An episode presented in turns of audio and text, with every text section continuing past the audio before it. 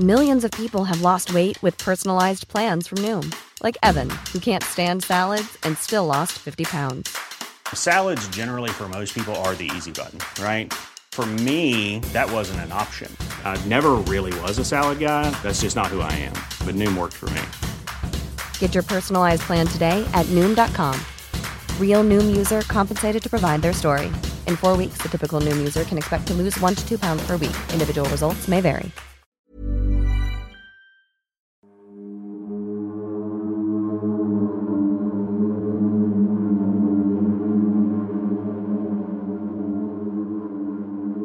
Hola a todos queridísimos antisuscriptores, les doy la bienvenida a un nuevo episodio del Anti Podcast. Les saluda su amigo el doctor Miguel Padilla, aquí en compañía de Sergio Bocanegra, nuestro muy querido editor, y la doctora Cass. Y dije Cast, porque siempre le dicen la doctora Cast. Creen que es el antipodcast por mi nombre, pero no, mi nombre es Cassandra, entonces Cass es como el diminutivo. ¿no? Exactamente. ¿Cómo estás, querida Cass? Estoy muy feliz, Miguel, por varias razones, pero también muy nerviosa. Bueno, no muy, algo nerviosa. ¿Por qué? A la expectativa. El tema de hoy. El tema de hoy es mucho más cultural, antisuscriptores. Entonces, de verdad esperamos que les guste mucho. Sí, porque, y esto parte, no me dejarás mentir, de que en algún momento nosotros pensábamos hacer también contenido más bien cultural. De hecho, así empezó el proyecto. Y e hicimos algunos como estudios, tú en historia, yo en más historia del arte, y salieron temas súper interesantes de verdad, eh, por ejemplo a nivel de renacimiento, diferentes épocas, cosas extraordinarias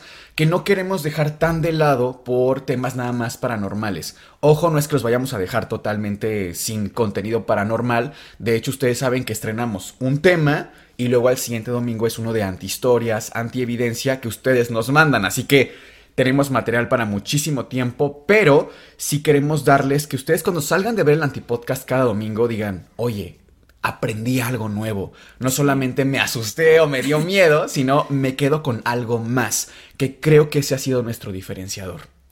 Oye Miguel, eh, esta semana el video del Paso Teatro tuvo bastante éxito. Sí, aparte Y- nos salieron muchas propinitas, Exacto, de me- verdad. Hay que dar las gracias, por favor, a Sí, las sí, sí. personas. Va, pues aquí les van eh, las personas que dieron su propinita. Si ustedes lo quieren hacer, lo pueden eh, hacer pulsando el botón de gracias que aparece debajo de este video. Me parece que lo pueden hacer desde el celular y desde la computadora. Ahí va. Abril Fernández Maldonado, Meira González. Moni Bonnie, ok, que además ella nos dice, excelente contenido y calidad en cada tema que tratan. Me encanta su canal. Muchas gracias, querida Moni. También Verónica Contreras, tenemos a Guadalupe Esquípula, eh, Paola de Galván, que también Paola muy linda nos pone. eh, thanks, me encanta su- tu canal, no dejo de verlo todos los días. Saludos desde Mississippi, Estados Unidos. También tenemos a Xavi Velázquez y por último a Ulises Santos que nos pone gracias, son lo mejor con sus antipodcasts. Saludos docs. Muchísimas gracias queridos amigos antisuscriptores. Es gracias a ustedes que el canal es posible. Y querida Cass, ahora sí, ¿cuál es el tema de esta semana? El tema de este domingo de terror es Ana Bolena, reina o bruja. Nosotros somos Sergio, Cass y Miguel y esto es el Antipodcast. Ana Bolena fue la reina consorte de Inglaterra cuando estuvo el periodo de Enrique VIII. ¿Tú sabes, Miguel, que es una reina o rey consorte? Sí, a ver, eh, una reina consorte es la esposa del monarca o el rey que esté reinando. Y se llama consorte porque no es un reino heredado, no es la corona heredada. Es decir, si mi padre fue rey y yo heredo el trono, vaya, me correspondía por ese linaje. Pero si yo soy rey porque me casé contigo, que tú eras reina y tú heredaste el trono, yo soy tu rey consorte. Soy de alguna forma tu acompañante. Esto también implica la división de poder. Es decir, si yo soy rey consorte y tú eres la reina heredada, yo no tengo el mismo poder que tú. Digamos que yo solamente soy tu acompañante. Estás como de parapeto. Soy un bonito adorno. Ok, bueno, ella nace entre 1501 y 1507. A ver, hay varias fechas. eh, a la actualidad los historiadores no llegan a una fecha en concreto porque ella al final, de hecho es muy conocida por esto. Su caso es conocido porque al final termina juzgada de brujería, adulterio, incesto. Incesto. entre otras cosas. Entonces el rey Enrique VIII manda a deshacer toda la evidencia de la existencia de esta mujer. Entonces por eso hay algunos datos que concuerdan y otros que no tanto. Sí, realmente el caso de Ana Bolena, más allá de lo interesante históricamente que fue, es un auténtico misterio. Hay muchas cosas que están en el aire de su vida. Justo a ella también tenía esta mala fama. Imagínate, Miguel, cómo le llamaban en la época. En los 1500 le llamaban la mala perra. Te voy a decir incluso el significado, porque hoy por hoy una anabolena, o sea, juntaron la palabra en el diccionario de la RAE, existe. O sea, ya es un adjetivo. Exacto, y vamos a leerlo. Mujer alocada y trapisondista. Es algo así básicamente como una mujer traicionera y de poco fiar y que hace un alboroto, un escándalo. Un dato importante de Ana Bolena es que se dice que tenía polidactilia en la mano izquierda, que ojo aquí, es difícil comprobar esto porque siendo ella una aristócrata de la época, eh, teniendo polidactilia, vamos, que básicamente es que tienes un dedo extra Sí. o un remanente de dedo, un cachito de dedo. A lo mejor no está bien formado, pero tienes algo ahí de más. Les vamos a poner aquí una foto para que más, más o menos ustedes ubiquen cómo se ve la polidactilia, que como dice Cass, es un pedacito a veces, no tiene que ser todo el dedo completo, y es un fenómeno eh, congénito, es decir, naces con él y además es que lo heredas. Usualmente hay familiares antes que ya lo tuvieron, pero en la época se hubiera considerado un auténtico escándalo. Claro, o sea, de hecho, para la época estaba considerado como el signo del diablo. Entonces, De hecho, eh, eh, para mucha gente que quizá no lo sepa, eh, el tema, por ejemplo, de ser diestro o ser zurdo también era algo muy llamativo porque las personas que eran de eran zurdos, que escribían, que trabajaban con la mano izquierda, se les consideraba también marcados por el diablo, se consideraba un defecto muy grave. Incluso los obligaban a trabajar con la mano derecha a pesar de que pues no eran ambidiestros. Aquí hay mucha contradicción porque justamente se preguntan cómo Ana, si era esta mujer eh, que estaba en la corte y demás, cómo escondía este defecto. Entonces se dice que sí lo tenía el defecto y otros dicen que no lo tenía. Otra cosa importante de esta familia, de la familia de Ana Bolena, es que su padre era un diplomático. Y me recuerda mucho a ti, Miguel, porque su papá tenía muchísima facilidad para los idiomas. Su papá eh, de ella era políglota. Y pues bueno, aquí sabemos que el doctor Miguel, aparte de haber estudiado medicina, sabe de varios idiomas, incluso tiene un canal de idiomas que les vamos Se los a damos en el primer comentario y hasta el bonito comercial. Exacto. Entonces, justamente el papá, al ser diplomático, pues tenía relación con muchísimos eh, reyes de otros países y demás. Es por eso que realmente la familia de Ana estaba bastante bien acomodada. Claro. Tiempo después, cuando sucede la tragedia de Ana, pues eh, se empezó a a la fama de esta familia empezó a decaer, incluso se les empezó a decir que eran arribistas sociales, pero en realidad no, siempre fueron una familia acomodada de la época. Pero vayamos por partes. ¿Cómo era la apariencia física de Ana Bolena? A ver, que si hay poca información, tampoco es que se anula. Los registros escritos hablan de que ella no tenía el canon de belleza de la época.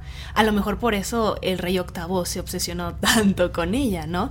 Es decir, ella era una mujer de piel más oscura de lo habitual para la época. Era muy delgada, que en ese, en ese tiempo era más común o mejor visto ser una mujer robusta.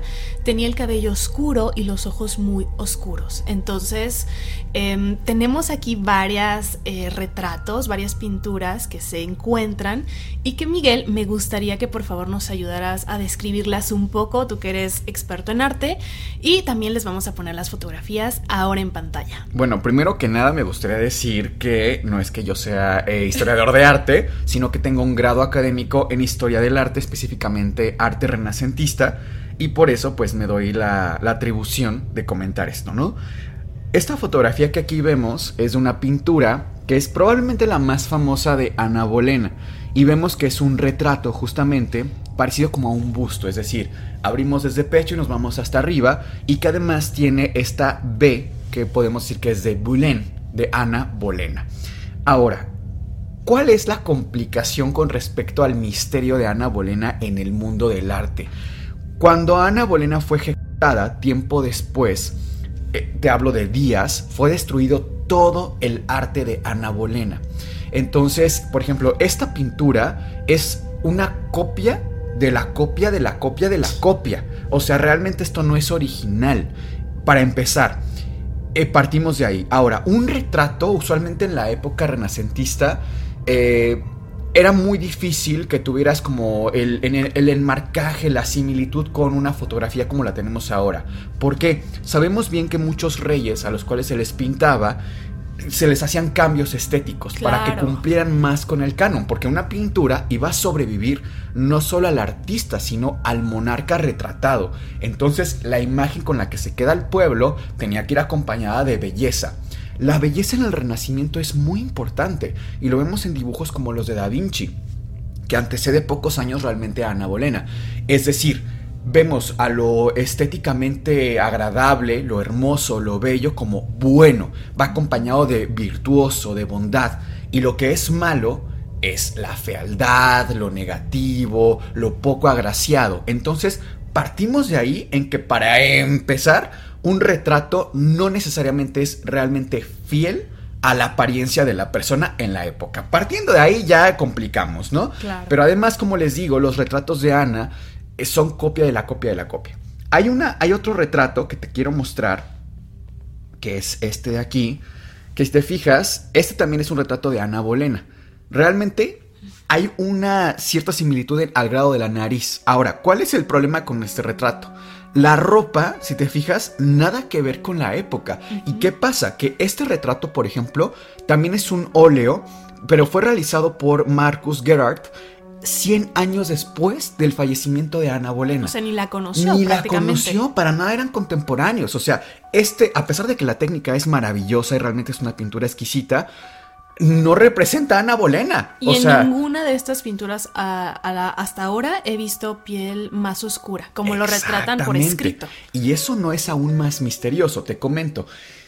El Renacimiento, eh, que tiene corazón en lo que es la zona de la Toscana, entiéndase Italia, específicamente Florencia, fue una época maravillosa, de verdad a mí me encantaría hacerles un episodio solamente del Renacimiento italiano porque es que no saben, les voy a dar un pequeño repaso así muy rápido, tenemos figuras obviamente tan conocidas como Da Vinci, eh, figuras conocidas también como Rafael Sanzio, como Miguel Ángel con la capilla Sixtina, y tenemos misterios increíbles. Por ejemplo, en la capilla Sixtina vemos a Dios tocando la mano del hombre, pero algo que hasta hace poco tiempo mucha gente empezó a conocer es que la figura de Dios circunscribe a lo que es el cerebro. O sea, fíjate nada más una referencia anatómica en el Vaticano. Es increíble. Tenemos también referencias de, por ejemplo, la Catedral de Santa María del Fiore. Es un monumento increíble que está en Florencia. Es muy popular. Les vamos a poner aquí eh, imágenes para que ustedes digan, ah, bueno, quizá por nombre no la ubico, pero ya viéndola sí, sí que la ubico. No es muy emblemático este edificio. Te platico que se construye y lo último que se deja es la cúpula, porque nadie la podía hacer de las dimensiones que tenía que tener. O sea, la cúpula es esta parte de, de, arco que se hace en un edificio muy alto, pero es que además por las dimensiones se ocuparon más de 4 millones de ladrillos para crear esta cúpula. Dime tú cómo ibas a sostener el peso con la tecnología que había en la época. O sea, no había grúas, no teníamos los materiales que hoy tenemos. Entonces, ¿cómo lo ibas a lograr? Se deja al último la cúpula. La cúpula tiene una estructura que se llama en cola de pez para que sostuviera todo el, peso, porque se podía vencer en cualquier momento. Y además es un edificio de los 1500, o sea, no es como que tiene 4 o 5 días y bueno, a ver a cuánto, cuánto resiste, ¿no? Tiene cientos de años. Esta cúpula la termina Brunelleschi. Esa fue una proeza increíble de la historia del arte. Pero además, en la punta tenemos una pelota, una bola de, de oro. Está bañada en oro. Es de cobre, pero está bañada en oro en la época, Cass, cómo podías fundir una bola de, ese, de ese material, de esas dimensiones. Lo que hace el maestro de Da Vinci es tomar espejos de más o menos un metro y medio y captar los rayos de luz solar. Los potenciaba de uno a otro espejo y se le llamaban espejos de fuego, porque el rayo solar que caía en el espejo se potenciaba y caía incidía sobre la bola de, bueno, todavía no era una bola, sobre el material y lo fundía. O sea, imagínate el nivel de, creatividad de la imagen que tenemos del genio de Da Vinci que manejaba arquitectura, pintura, dibujo, anatomía. Da Vinci, por ejemplo, tenía cuadernos en los que anotaba, mañana eh, dibujar la lengua de un petirrojo. Preguntarle al carpintero cómo haría un cuadrado. O sea, ¿sabes? Esta capacidad de curiosidad nos daba estas figuras del genio. Era increíble. Pero todo esto, y cómo lo conecto con Ana Bolena, es porque eh, en la época, bueno, ¿por qué había tanto arte? Por los mecenazgos. El mecenazgo eran las familias que tenían poder como la de Ana Bolena, la de los reyes, la de los Medici, por ejemplo, que pagaban a artistas y les pagaban su comida, hospedaje y su trabajo. ¿Por qué? Porque había una competencia aristocrática por quién podía tener más arte y mejor arte. De ahí que artistas como Miguel Ángel fueran tan abrazados por la iglesia, ¿no? Resulta que Ana Bolena también era mecenas. Era mecenas de un hombre que se llamaba Hans Holbein. Este hombre era un retratista y un gilógrafo. La gilografía es prácticamente tallar un pedazo de madera y lo, vas creando de tal forma que crea un sello. Puede ser pequeñito, puede ser mediano o más grande.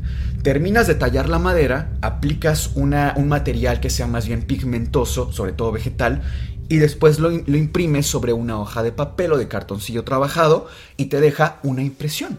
O sea, fíjate ya cómo la creatividad va llevando a las primeras impresiones. Bueno, este hombre, Hans, Hans el joven se le llamaba además, eh, tenía este trabajo, pero además era muy buen retratista y era el retratista personal de Ana Bolena.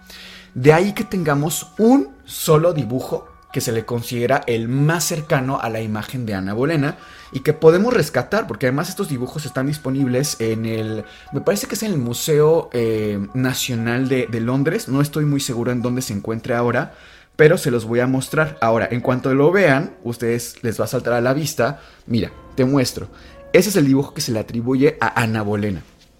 ¿Cuál es el problema? Yo encuentro dos.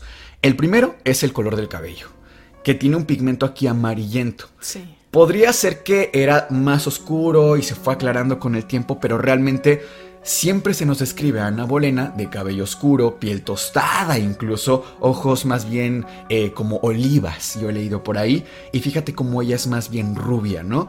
Y el segundo problema que encuentro es la vestimenta esta vestimenta es muy sencilla para una reina, ¿no? O incluso para cuando era acompañante de la reina Catalina. En cambio, este tipo de, indumentaria, pues es, mucho más, claro, más ad hoc a lo que era una persona de la nobleza, ¿cierto? Ahora, encuentro que sí podría ser Ana Bolena por la nariz, por ejemplo, y el mentón muy característico de cómo se fue replicando. Uno. Y dos, hay otro dibujo que es ese sí sabemos que es del hermano de Ana Bolena y se parecen bastante entre ellos dos. Entonces físicamente hay rasgos muy similares entre Ana Bolena y su hermano. Bueno, la supuesta Ana Bolena. Ahora, esta moneda que aquí eh, podemos ver es una moneda de la época. Se acuñaban monedas de los monarcas. Esta es la eh, moneda que corresponde a la época en la que Ana Bolena ya era reina. Obviamente era un honor, pero se le concedía porque finalmente era pues la reina. Se piensa que esta es también de los pocos retratos más fidedignos de Ana Bolena y si te fijas, si bien se ha recreado, y te la voy a mostrar aquí, se ha restaurado, la verdad es que nos puede saltar a la vista que podemos pensar no es muy bella, ¿no? Para los cánones de belleza actual, esta nariz tan prominente, este mentón tan prominente, pero lo cierto, incluso mira, aquí lo podemos acercar, hacemos una comparación entre el dibujo de Hans y la moneda acuñada y sí encuentra cierto parecido. Sí. tenemos un mentón prominente, sí tenemos una nariz también, incluso con esta ojiva eh, en la zona media, entonces hay cierta correspondencia, me suena lógico. ¿Por qué digo esto? Porque el retrato anterior que les mostraba, pues ni siquiera es una copia de la copia de la copia. Insisto, a pesar de, la, de los detalles tan bonitos que tiene, pues realmente eh, no nos ofrece nada más que eso. Hay otro misterio, Cas, y es que todo esto de la apariencia de Ana Bolena lo podríamos resolver en un santiamén.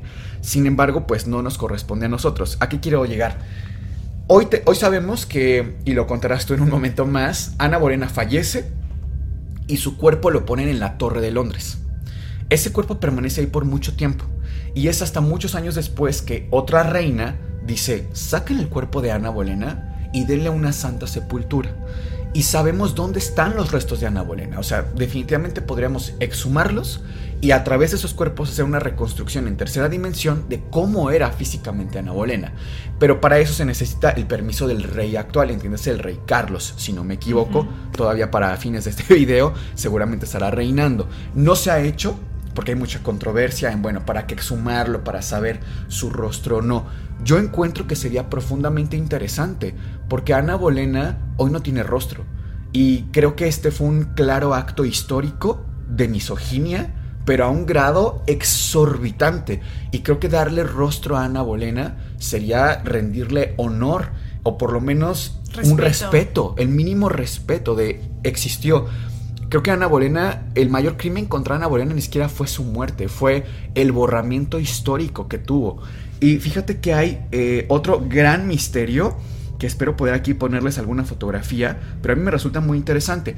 Cuando fallece eh, su hija, que también ya nos contarás en un momento, se le quitan todas sus alhajas, como para hacerle pues limpieza, vestirla para todo el funeral. Cuando se moría un monarca, y todavía en la actualidad, cuando se murió recientemente Isabel, fue todo un proceso, todo un protocolo.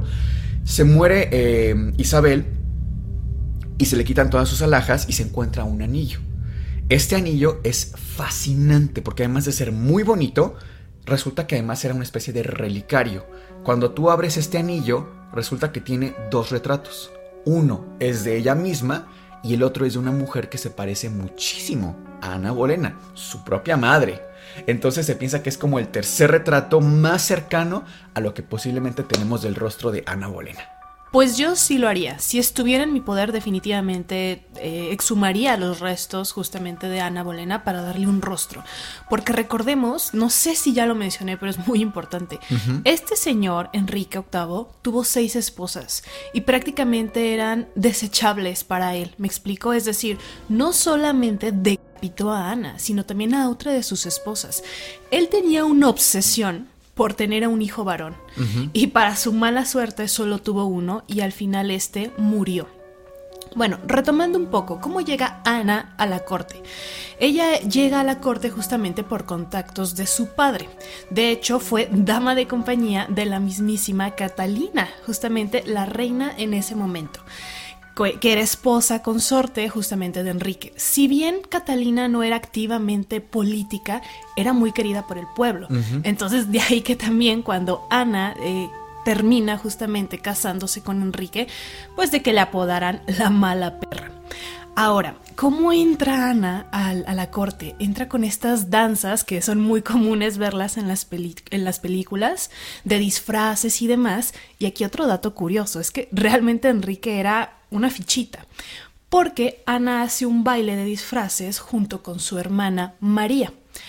Y la mismísima hermana de Ana Bolena, es decir, María, también era amante de Enrique. Así las cosas. Enrique la observa a Ana Bolena y se encapricha con ella, porque realmente fue un capricho le empieza a escribir cartas. De hecho, tenemos algunos, algunas cartas que vamos a poner aquí, que vamos a narrar un poco, pero Ana al principio le da la negativa. Y el hecho de que Ana le dijera no quiero nada contigo, prácticamente fue en Enrique en obsesionarse aún más en estar con Ana Bolena. En su desesperación, Ana, por este hostigamiento que estaba recibiendo del rey Enrique, ella decide irse de la corte. Que según yo fueron 16 cartas, por lo menos en el archivo del Museo de Londres, tienen que eran 16 cartas que le mandó, lo cual además para la época era muchísimo. Fue una obsesión de años que tuvo con Ana. Exacto. Y me permito leer uno de los fragmentos de esta carta de Ana hacia el rey. Ok. Suplico a Su Alteza muy seriamente que desista, y a esta mi respuesta, en buena parte, prefiero perder la vida que la honestidad. Tenemos también un fragmento de la respuesta de Enrique. Por favor, Miguel, ayúdame a leerlo. No sé nada de ti y el tiempo se me antoja sumamente largo porque te adoro. Me siento muy desgraciado al ver que el premio a mi amor no es otro que verme separado del ser que más quiero en este mundo. ¿No te parece increíble el nivel de propiedad, de romance, pero al mismo tiempo te decapito cuando no me das un hijo? Es, o sea, me resulta contrastante, ¿no? A mí me parece incluso irónica la carta de, de Ana. O sea, le dice, prefiero perder la vida que la honestidad. Y al final termina perdiendo su Sí, vida. porque tiene como un fragmento la historia donde nos cuenta qué dice Ana en el momento de su decapitación, que ya llegaremos a eso, pero también resulta muy interesante. Recapitulemos un poco. Ana Bolena es una chica que llega a la corte inglesa. Por alguna razón, Enrique VIII, el rey en ese momento, casado además, se obsesiona con ella. Pero él estaba casado.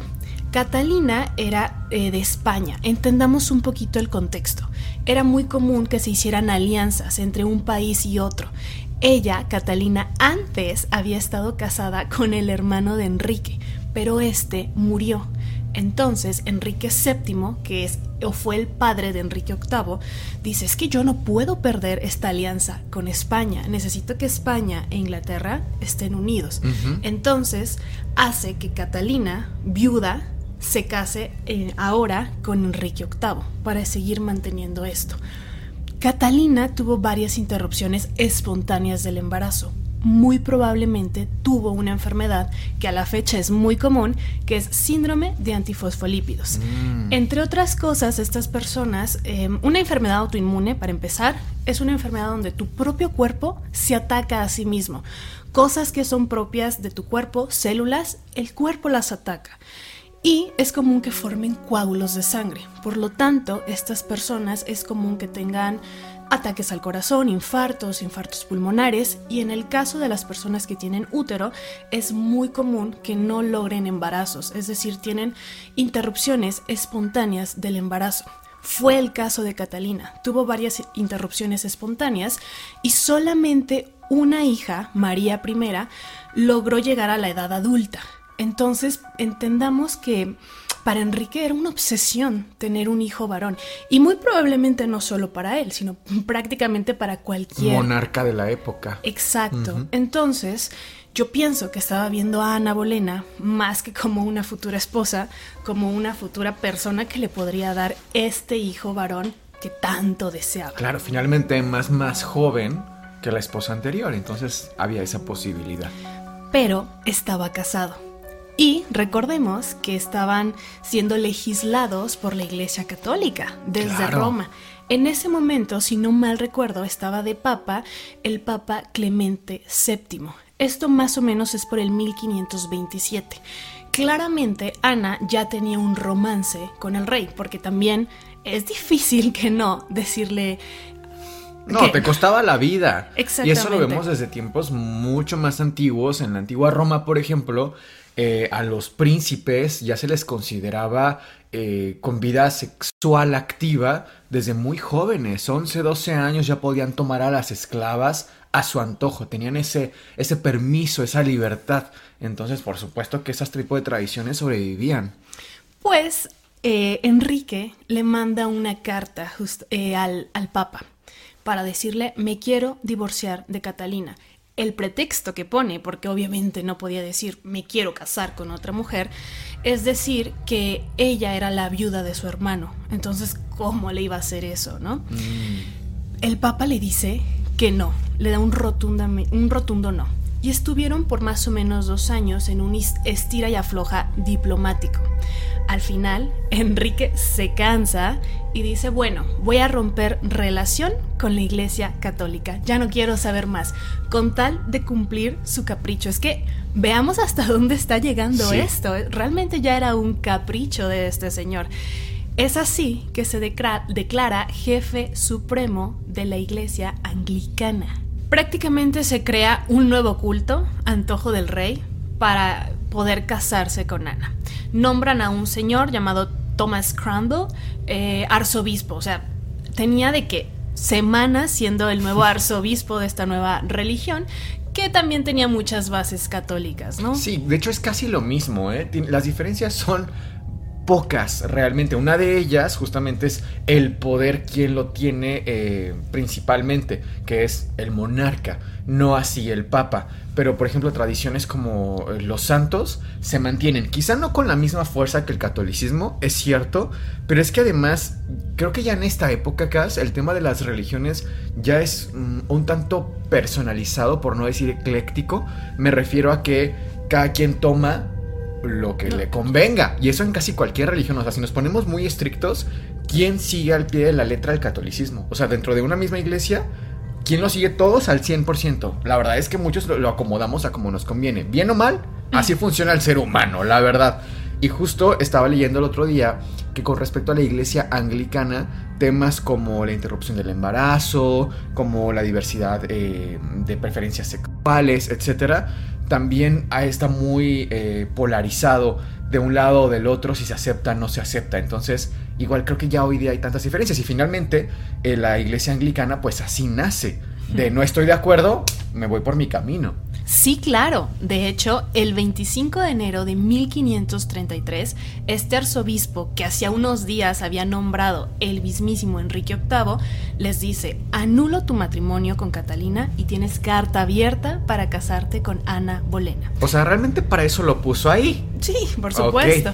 ¿Qué pasa con Catalina? La exilian, la envían a un castillo y le quitan sus títulos. ¿Qué pasa con su hija, con María I? Las separan, le quitan el título de princesa. Hija de la ex reina. Hija de la ex reina. Ana Bolena también no era una blanca paloma, le quitó el título de princesa, no dejaba que viera a su padre, es decir, a Enrique VIII, y también la, la hace dama de compañía de la única hija que pudo tener que Isabel. es Isabel I, exactamente. Mm. Fue la única hija que pudo tener. Ana también tuvo varias interrupciones espontáneas del embarazo. Prácticamente Enrique se volvió a encaprichar con otra mujer de la corte. Y Ana sintió este rechazo, sintió este desdén y empezó el matrimonio a alejarse. Se dio cuenta que Enrique solamente la buscaba para tener un hijo varón. Al no conseguirlo, quiso deshacerse de ella. Es por eso que un día, de la nada, lo último que hicieron fue ir a una especie de torneo en Greenwich y ella le entrega un premio a uno de los caballeros que gana el torneo. Ok. Supuestamente eh, Enrique le monta una escena de celos a Ana. Prácticamente era un pretexto. Y el consejero del rey al día siguiente la acusa de todo lo que les comenté al principio adulterio, incesto con su propio hermano. Ana, imagínate esto. Que de hecho en una película, creo que, se llama La otra reina, donde sale Natalie Portman, me parece que es en esa en donde retratan que en esta búsqueda por tener un hijo varón, Ana intenta tenerlo con su propio hermano, como en el desespere de la presión que está teniendo, ¿no? Porque Ana de alguna forma ya sabía que iba a pasar. Quizá no en el primer momento de las primeras cartas y las misivas como tan románticas, pero sí después. O sea, ya sabes la fichita que era el rey, ¿no? Entonces era o huyes o buscas la manera de tener un hijo varón. Pues imagínate esto, que es juzgada por una corte de 17 hombres, hombres solamente. Por supuesto. Entre ellos el propio, el propio padre de Ana. Y llegan a que es culpable, sin ninguna prueba. Vamos, que también se le acusó de utilizar, escucha esto, hechicería para conquistar al rey y también injurar y tratar de quitarle la vida. O sea, todos los cargos que pudieron hacerle, todos se los pusieron.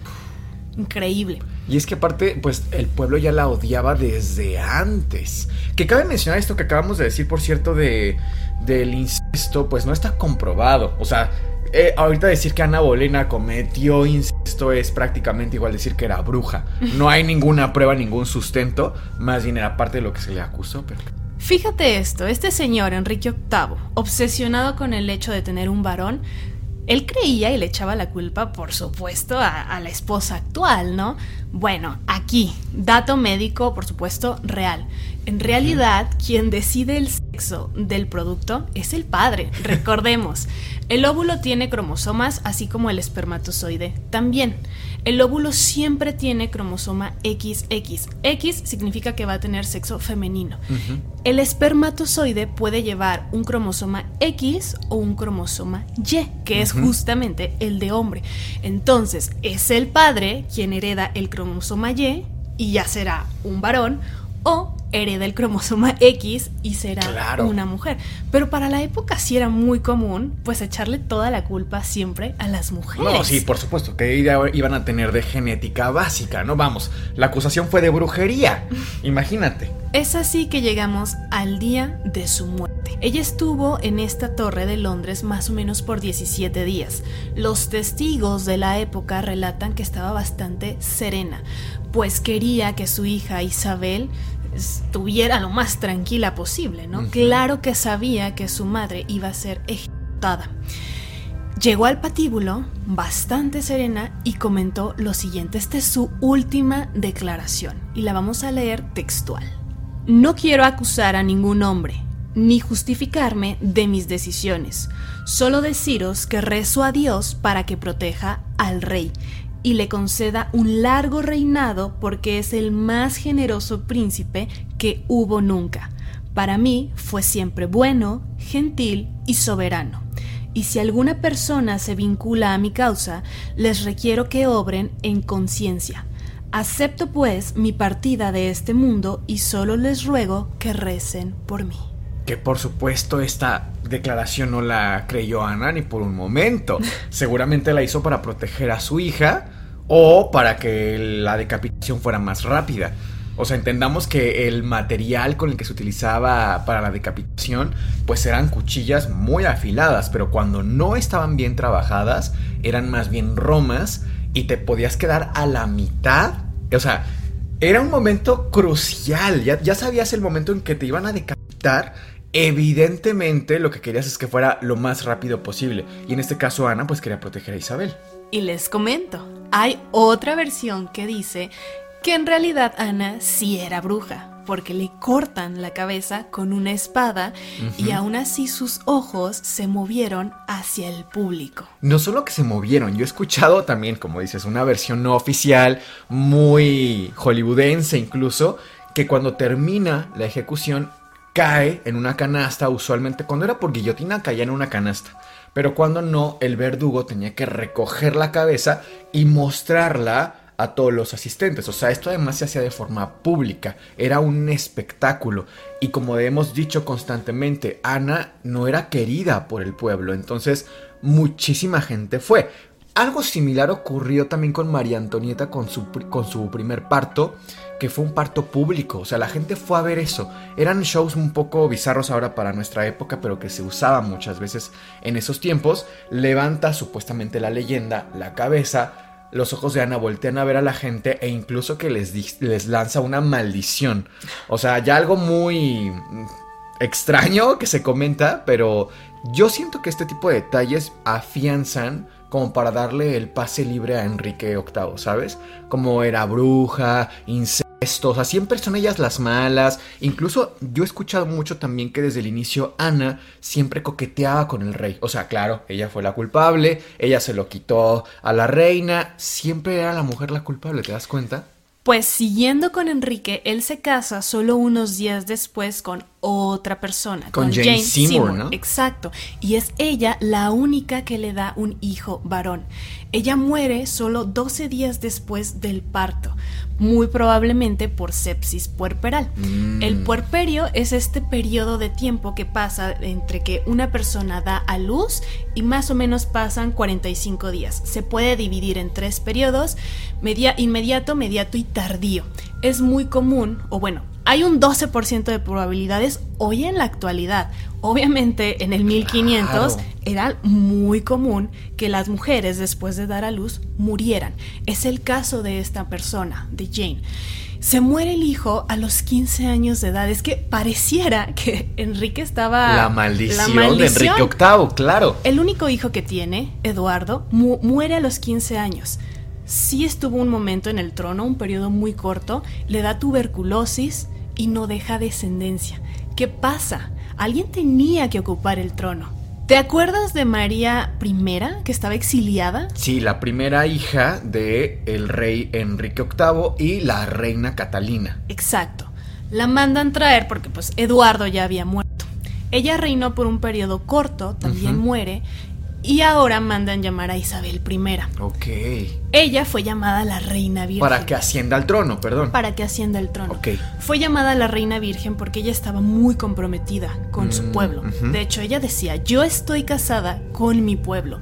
Nunca tuvo hijos, no hubo descendencia y no dejó descendencia de los Tudor, que era justamente el apellido. Sí, sí. Entonces, mira qué ironías que este señor tenía una misoginia profunda, un rechazo a sus hijas mujeres y al final ellas fueron las que terminaron gobernando. Y también es Isabel quien termina con la dinastía del papá. ¿Y por qué se le llamaba la, la reina virgen? Porque nunca tuvo, siempre rechazó a sus pretendientes, no quiso hacer estas dichosas alianzas de casarme con el rey de España, de Francia, para que los reinos se unan. Tampoco tuvo descendencia. Estaba casada con su pueblo, Pueblo, ¿no? exacto. Mm. Y esta fue la historia de Ana Bolena. Si les gustó el video, por favor no olviden de darle un like y suscribirse.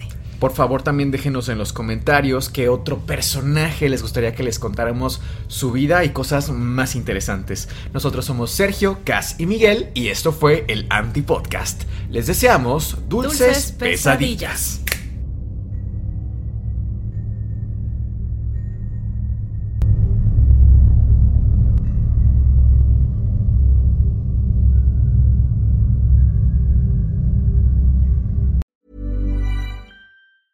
If you thought the only way to get a more defined jawline with natural looking results was through surgery, think again. Juvederm Volux XC is a non surgical injectable gel filler that improves moderate to severe loss of jawline definition and can help you achieve natural looking results with little downtime. Even better, this improved definition lasts up to one year with optimal treatment. No maintenance required. Improve jawline definition for a smooth, sculpted look with Juvederm Volux XC. For important safety information and to find a licensed specialist, visit juvederm.com. That's J U V E D E R M.com. Not for people with severe allergic reactions, allergies to lidocaine, or the proteins used in Juvederm. Common side effects include injection site redness, swelling, pain, tenderness, firmness, lumps, bumps, bruising, discoloration, or itching. There's a risk of unintentional injection into a blood vessel, which can cause vision abnormalities, blindness, stroke, temporary scabs, or scarring. Talk to a licensed specialist to find out if it's right for you.